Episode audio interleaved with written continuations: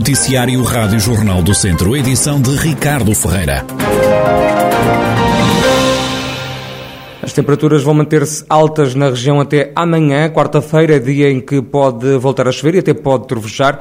Até ao final da semana há chuva no horizonte, é o que dá conta a meteorologista Ângela Lourenço, do Instituto Português do Mar e da Atmosfera. Vamos continuar com tempo quente, uh, essencialmente até dia 15, uh, quarta-feira. Uh, Espera-se que possam ocorrer uh, durante o período da tarde algumas nuvens, uh, embora, de facto, a partir de quarta-feira é quando essa probabilidade é maior. essas nuvens surgem mais com, com, maior quantidade a partir da tarde, pode ocorrer trovoada em alguns locais do distrito, portanto não serão todos, pode ocorrer trovoada e podem ocorrer aguaceiros. Essa situação deverá manter-se até sexta-feira. Também a meio da semana vai assistir-se a uma descida da temperatura. As temperaturas começam depois também gradualmente a diminuir e devemos ter uh, para sexta-feira a previsão aponta já para valores de temperatura máxima uh, até 30, 30 graus, portanto 31, 29, à volta disso, falando em termos de todo, todo o distrito. É óbvio que existirão sempre zonas, eh, nomeadamente as zonas mais elevadas, que terão valores mais baixos. Em relação à temperatura mínima, visto que as noites também têm sido uh, quentes em alguns locais, a tendência será também para uma descida, uh, apontando já para valores da ordem de 17, 19 graus uh, a partir de quinta-feira, sexta-feira. No sábado, a meteorologia ainda prevê chuva. No fim de semana, a temperatura máxima não deve ultrapassar os 30 graus. São as previsões do estado do tempo para esta semana na região, pela meteorologista Ângela Lourenço, do Instituto Português do Mar e da Atmosfera. E com as temperaturas ainda acima dos 30 graus, as autoridades de saúde aconselham a população a proteger-se do calor. O distrito está de resto em alerta amarelo devido ao calor num aviso que se vai prolongar até ao final da tarde.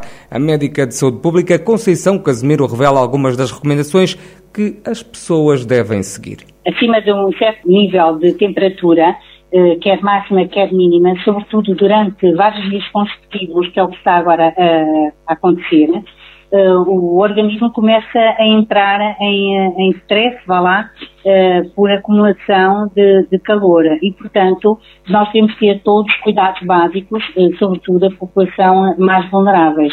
Desde logo, evitar a exposição solar direta, sobretudo entre as 11 horas e as 17 horas, Uh, aplicação de protetor solar, portanto nós aplicamos protetor solar quando vamos à praia, mas cada vez que, uh, que vamos sabemos que vamos estar expostos uh, ao sol e sendo protetor solar, deve ter um fator de proteção de pelo menos 30. Os conselhos não se ficam por aqui, é fundamental beber água. Depois a hidratação. A hidratação é fundamental, portanto, beber muita água, mesmo sem sede. Relembro que quer as crianças muito pequenas, quer as pessoas de certa idade, uh, não sentem uh, sede e, portanto, convém ir oferecendo água, ou até para não haver esquecimento, pôr nos lembretes, para de quando em quando tempo oferecer água uh, uh, a todas essas pessoas. E quem diz água também uh, dá preferência na alimentação a alimentos que contenham alimentos mais frescos, saladas, fruta, etc. A água a beber tem que ser água engarrafada de proveniente da República, portanto, ou então, portanto, engarrafada, se não soubermos a proveniência, por uma questão de cautela, uh, evitar o consumo de bebidas alcoólicas. Conceição Casimiro, delegada de saúde em Viseu, com alguns conselhos úteis que a população deve adotar para enfrentar o calor. Esta terça-feira a temperatura na região vai rondar os 33 graus de máxima. A região está em aviso amarelo até ao final da tarde por causa do calor. O antigo CODIS, comandante operacional distrital, Lúcio Campos, é candidato à liderança dos Bombeiros Voluntários de Viseu. É para já o único candidato na corrida. Lúcio Campos é atualmente vice-presidente da direção, comandada por Carlos Costa, que não se vai recandidatar ao cargo por limitação de mandatos. A lista de Lúcio Campos foi apresentada ontem, ao final da tarde. O candidato diz que o foco da equipa que lidera vai ser a sustentabilidade financeira da corporação. Com empenhamento, sentido de ver, coragem e dedicação, iremos conseguir ultrapassar as adversidades e atingir os objetivos a que nos propomos. O nosso foco passa por garantir uma forte e duradoura sustentabilidade financeira desta associação humanitária, que permita ao Corpo de Bombeiros manter e, se possível, reforçar a sua capacidade operacional. Isso significará ter mais e melhor possibilidade de apoiar e intervir, de prestar auxílio, de estar próximo de quem precisa, no fundo, de contribuir para melhorar a qualidade de vida das pessoas. O nosso compromisso é adotar sempre, perante os associados, procedimentos e medidas claras, inequívocas e com total transparência. Lúcio Campos garante que comanda uma candidatura de continuidade. Apresentamos esta candidatura para garantir que os bombeiros voluntários de Viseu possam continuar a servir os portugueses em geral e os vizienses em particular, prestando permanentemente um serviço de qualidade, com profissionalismo, com elevada prontidão e eficiência no apoio, proteção e socorro às populações. Esta é uma candidatura de continuidade que honra o passado, não esquecendo o extraordinário legado de todos aqueles, das mais variadas formas, serviram esta nobre instituição nós estamos aqui por todos e contamos com todos, sem exceção. Lúcio Campos acrescenta que vai procurar reforçar e estreitar laços de amizade e cooperação com todas as entidades, promete ainda dar particular atenção e empenhamento à colaboração com a Câmara e Bombeiros Chapadores de Viseu. As eleições para os bombeiros voluntários de Viseu estão marcadas para dezembro. João Azevedo critica o pedido de adesão de Viseu a águas do Douro e Paiva. O vereador da oposição no município, viziense, assume que a entrada na empresa, que serve 20 conselhos do norte do país, o deixa extremamente preocupado. Infelizmente, é uma situação que nos deixa extremamente preocupados. Durante cinco anos, eh, dezenas de pessoas, autarcas, eh, pessoas com grande conhecimento nesta matéria a nível do país, fizeram estudos e avaliaram perfeitamente aquilo que era o melhor para esta região. Viseu, Mangualde, Penalva do Castelo, Nelas, Sátão, eh, nesta última fase, onde acharam que a melhor situação seria construção de uma nova barragem, com, as, com os devidos melhoramentos nas, na, nas estações de tratamento de água, com uma eh, redundância que podia vir de várias, várias alternativas, e, portanto, todo esse trabalho foi feito e consolidado. E ninguém percebe como é que durante tantos anos, com tantas pessoas a avaliar, com pessoas que têm uh, experiência na área como ninguém, e têm a noção perfeita de que a melhor solução é essa, e agora, de um momento para o outro, o Sr. Presidente da Câmara de Viseu acha que tudo isso está errado. João Azevedo fala ainda numa decisão precipitada e num erro tremendo que vai desagregar a união existente entre os Conselhos de Viseu, Mangualde, Nelas, Penalva do Castelo e Sátão, que tinham criado uma empresa intermunicipal para resolver o problema da seca.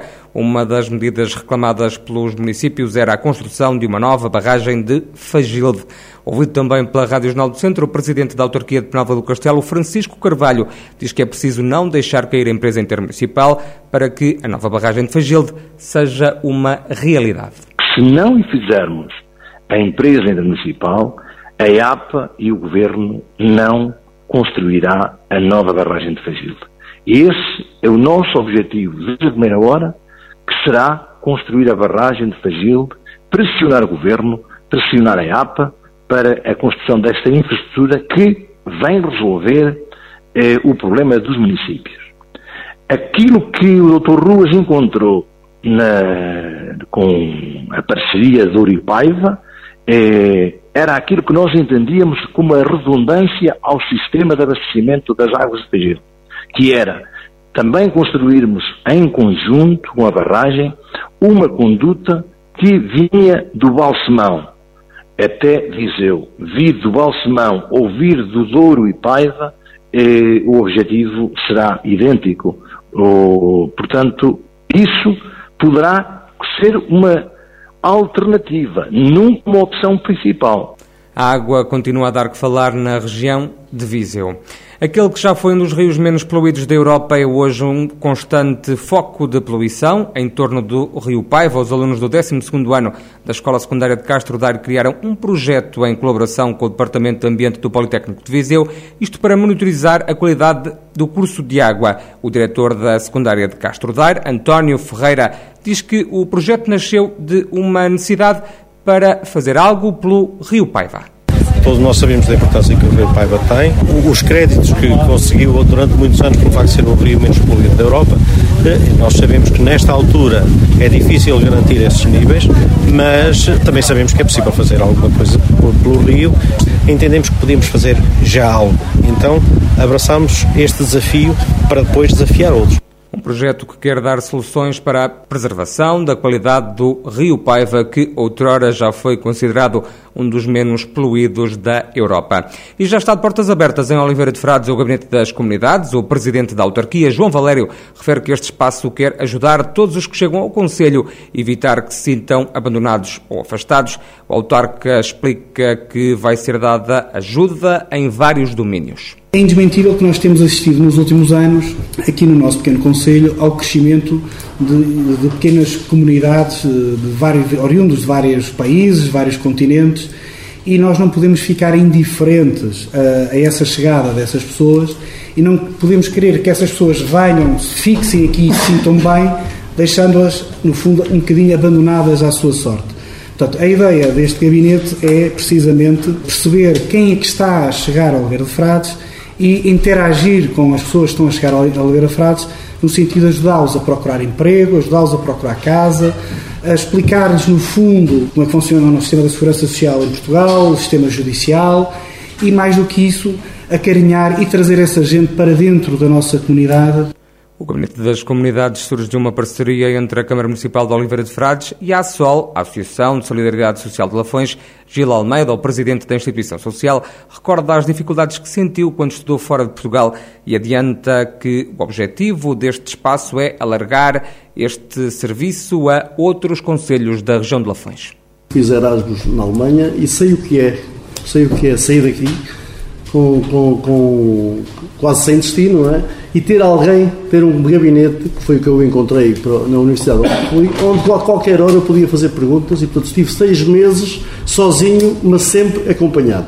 E o que se pretende fazer aqui é isso, para as pessoas que vêm para cá viver, que venham, que já sabemos que vêm numa perspectiva inicial para enfrentar dificuldades, que já sabemos como é que é isto, o período de adaptação não é fácil, mas que, apesar de sozinhos, entre aspas, tenham sempre aqui um local onde se possam sentir acompanhados. Portanto, espero que resulte e, aliás, a ideia é replicar isto nos outros conselhos, Volzela e São Pedro Sul, porque em São Pedro Sul também há uma comunidade enorme eh, neste momento de imigrantes, e, portanto, precisam seguramente também desse apoio, desse acompanhamento quando precisarem.